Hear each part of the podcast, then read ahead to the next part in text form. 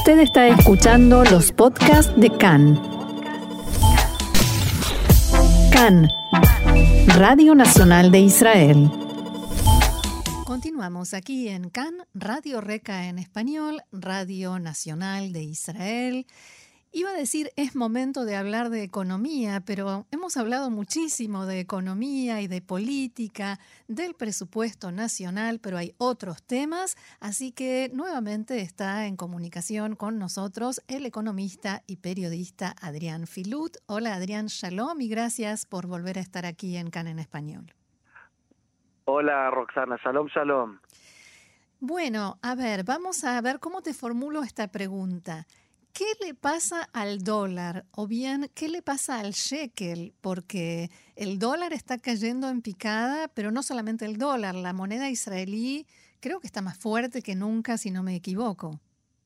Exactamente, o sea, lo, lo, has definido muy bien. A veces lo que pasa es que el dólar baja y a veces el shekel sube, ¿no? Son dos fenómenos distintos que al final termina siendo lo mismo porque recibimos eh, más dólares por menos calín, pero digamos que si lo queremos analizar a nivel económico, la diferenciación que estás haciendo es muy importante. Y en este caso, el dólar está subiendo en el mundo. O sea, lo que está, lo que estamos eh, eh, experimentando nosotros es un fortalecimiento sin parangón del shekel, de la moneda, de la moneda israelí, que está más o menos a 3.1, que es algo que no, o sea, es, es este, digamos, es el, el nivel más bajo desde 1996, digamos. Hace 25 años que no tenemos un shekel tan fuerte eh, y teniendo en cuenta que en el 96 era totalmente otro país y otra economía. Otro mundo. Y también el euro, o sea, el euro, que te acordás que a nivel eh, de memoria o cognitivo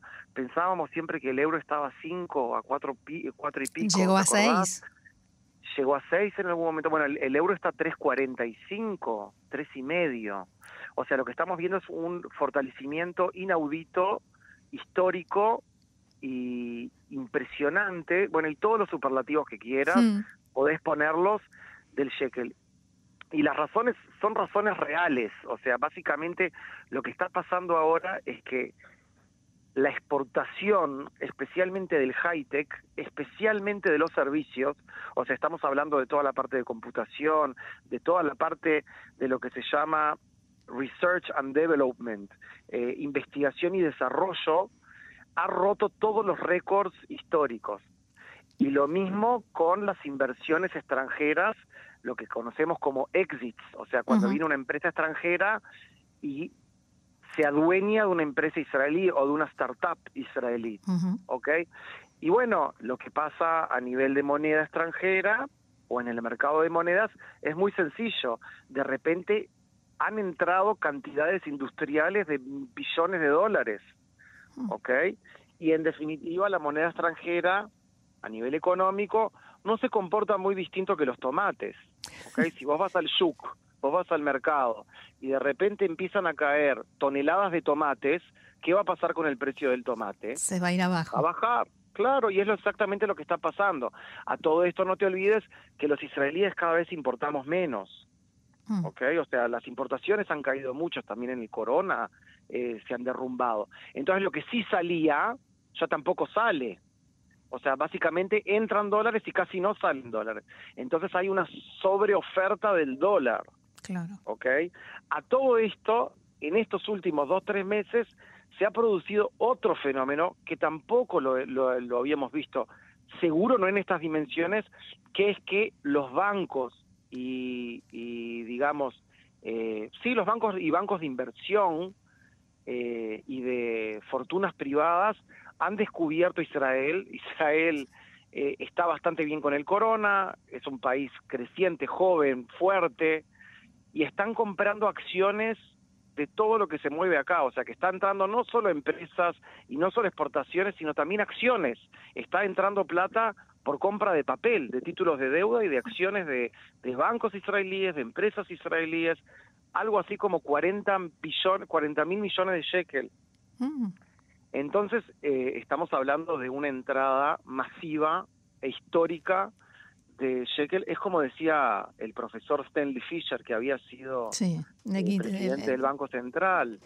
Eh, no existe una economía fuerte con una moneda débil. Es que es muy, es muy cierto. Siempre las economías fuertes tienen una moneda fuerte y ahora que a todo esto Israel se ha mostrado como una especie de superpotencia en el tema del high-tech, que viene manejando eh, el corona, por lo menos en los últimos meses, sin cierres, y con el tema de las vacunas, y ahora se está hablando de una, de una medicina para, para esto, y a lo que todo esto, eh, el gobierno parece mucho más estable, o sea, hay estabilidad política también, es como que Israel ha subido mucho en esta semana. Claro. Eh, por más que, como te decía, son procesos históricos, esto viene ya hace varios, varios años.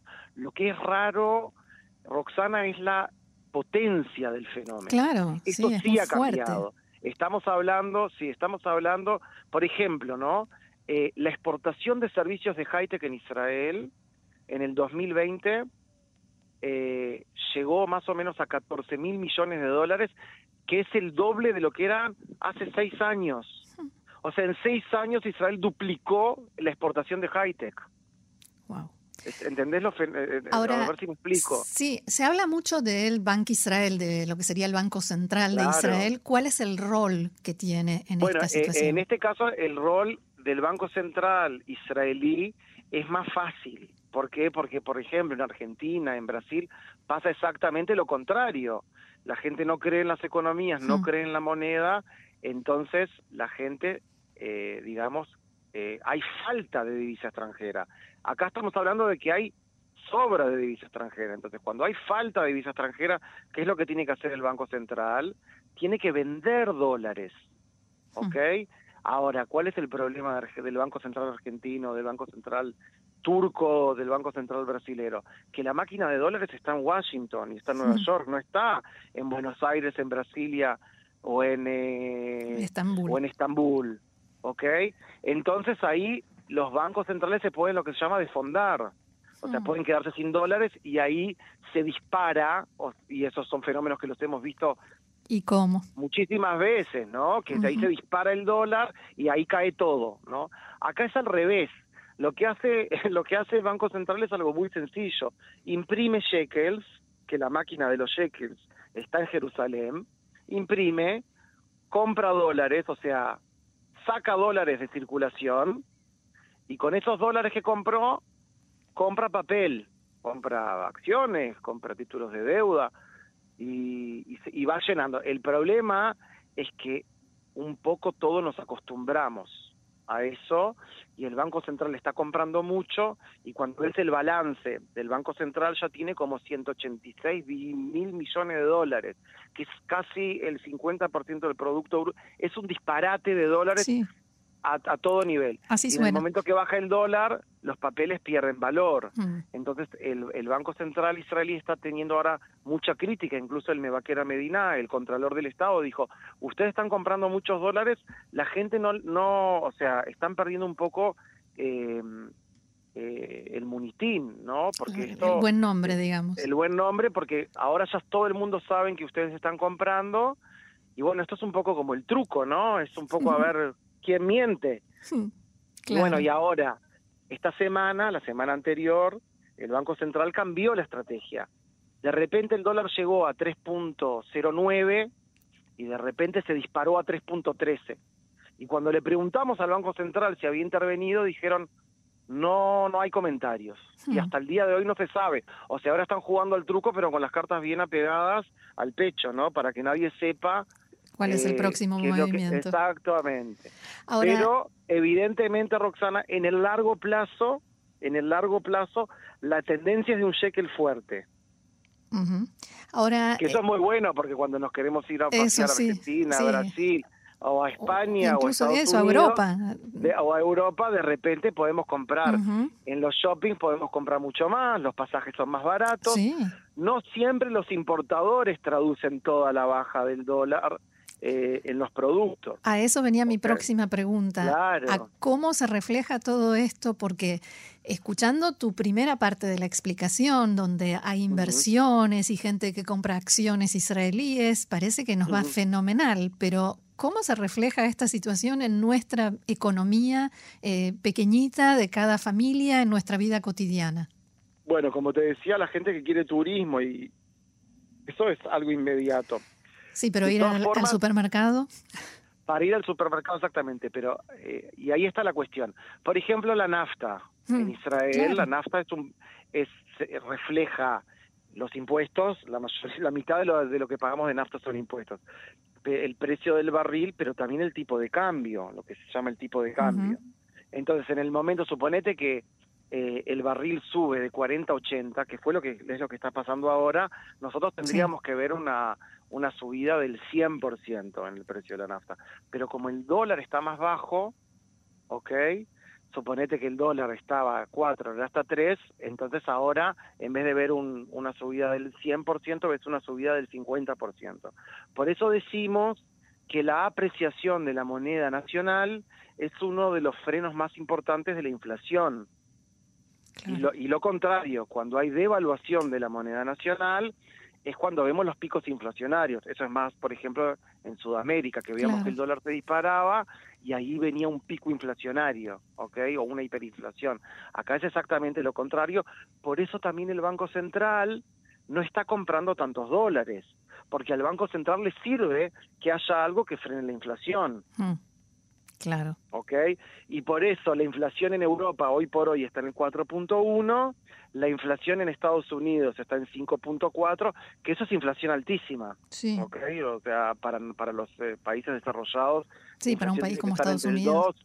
entre el 2 y el 3%, una inflación de 5.4 es el doble de lo que tendría que estar. Pero en Israel hoy por hoy la inflación está a 2,5. O sea, eh, o sea, está dentro de, digamos, el entorno que tiene que estar, el entorno que fijó la, el gobierno israelí es de 1% a 3%. Ah, ok. Y ahora está en 2,5%. O sea que relativamente la inflación en Israel está bastante controlada. Por más que en el mundo está totalmente disparada, porque como hablábamos las veces pasadas, hay un problema serio de, de, oferta. Sí. Están faltando cosas. Sí.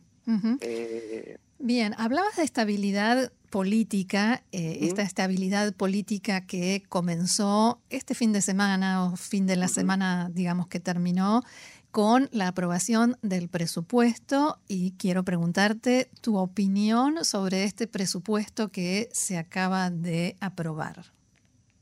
Bueno, yo creo que el presupuesto que acaban de aprobar, primero, era totalmente eh, necesario para la estabilidad mental de este país. O sea, no, no solo económica, sino psicológica. No, no, no. Tres años sin presupuesto nacional es una locura. Vos imaginate que ahora Google o Microsoft o Toyota estén tres años sin presupuesto, sin saber cuánto van a ganar, sin saber en qué van a invertir, sin saber en qué van a... ¿Te parece algo lógico? No. Es totalmente irracional. O sea, imagínate un país como Estados Unidos, como Alemania, que diga, bueno, vamos viendo cómo se van dando las cosas. O sea, es algo que es totalmente no es inaudito. Ni en la casa uno se maneja así. Claro, ni exactamente. Y por supuesto, si hablas con algún empleado público en el, en el Ministerio de Educación, de Cultura, de salud pública, en, en la Cancillería, te van a decir que el sector público, después de un año y medio, dos, sin presupuesto nacional, estaba totalmente paralizado. sí. O sea, no tenés proyecto porque no tenés taxi, no tenés presupuesto, no podés hacer nada. O sea, estos eh, eh, me, contaban algunos amigos que son empleados públicos, llegás a la oficina, prendés la computadora y no tenés lo que hacer, porque no hay nada, no se puede hacer nada. Está todo congelado. Entonces era una es una locura absoluta lo que estaba pasando, que no no no no hay planificación. No te olvides que el último el último presupuesto nacional se aprobó en el 2018 con datos del 2017. Claro. Estamos en el 2021 y después, de una, de una, pandemia. Es una es algo que no, o sea, era inaceptable lo que estaba pasando. Entonces ya lo que pasó es bueno. O sea, de primero ya es bueno. El presupuesto también es bueno porque pasa unas 12, 13 reformas estructurales que yo vengo escuchando hablar de ellas desde que hice Alía más o menos, hace 21 años, hmm.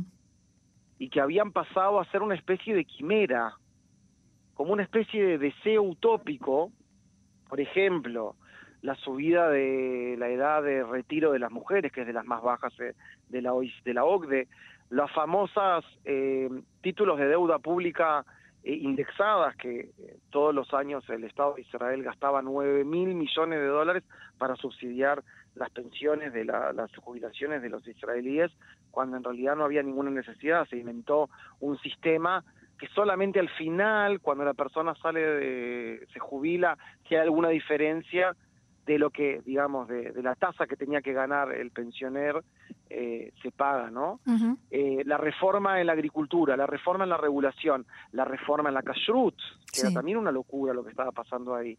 La reforma en la importación, no puede ser que un desodorante sea bueno para un alemán, pero para Israel no, no sea suficientemente bueno y que haya que revisarlo ocho veces.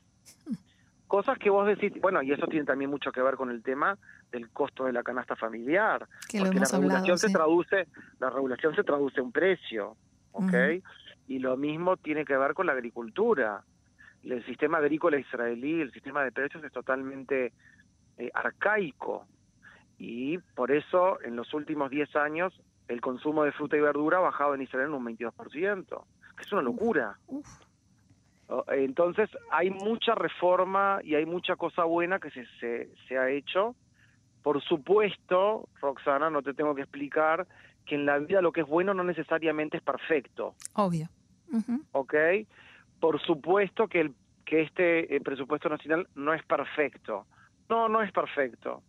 Sin lugar a dudas, tiene determinados problemas. Por ejemplo, el tema de la efectivización del servicio público no se habla eh, Israel sigue teniendo un déficit fiscal estructural muy grande, o sea, las eh, las eh, expensas, ¿no? Las otzaot, el gasto público fijo es mucho más grande que el ingreso público fijo, o sea, de prima, antes de empezar el año ya hay un, una diferencia demasiado grande. Negativa. Entre lo que entra y lo que sale. Y por supuesto todo el tema del taxiba bitajón, del, del presupuesto eh, de, seguridad que sigue estando sin control del Ministerio de Finanzas, quieren dar eh, muchísimas eh, beneficios a de, jubilación a, los, jubilados del sistema de defensa que no, no, necesariamente son gente que está en el frente o sea no es no es en un en, un, eh, en una posición de, de que arriesga la vida ¿okay? es una persona que en vez de ser economista en el Ministerio de Economía o en el Ministerio de Finanzas o en el Ministerio de Turismo o en el Ministerio de Transporte y Obras Públicas es economista en SAL. Entonces, ¿por qué tiene que trabajar la mitad y ganar el doble? Hmm. ¿Cuál es la, cuál es el racional? Bueno, hay varias cosas que no, no están tocadas. Y por supuesto, todas las reformas tienen determinados problemas que van a tener que solucionar. En el momento que empiece la implementación de estas reformas, van a empezar a surgir determinados problemas eh, ¿Y que van a necesitar solución. Pero el hecho de que estamos empezando un proceso de reforma eh, es, muy bueno. ¿Sabés qué va a suceder cuando empiecen a surgir esos problemas? Nosotros te vamos a volver a llamar para que vos nos expliques. con muchísimo gusto, con muchísimo gusto. Bueno, Adrián, Adrián Filut, economista y periodista, muchísimas gracias por estos minutos con nosotros y será hasta la próxima. Hasta la próxima, Roxana. Shalom. Shalom. shalom. shalom.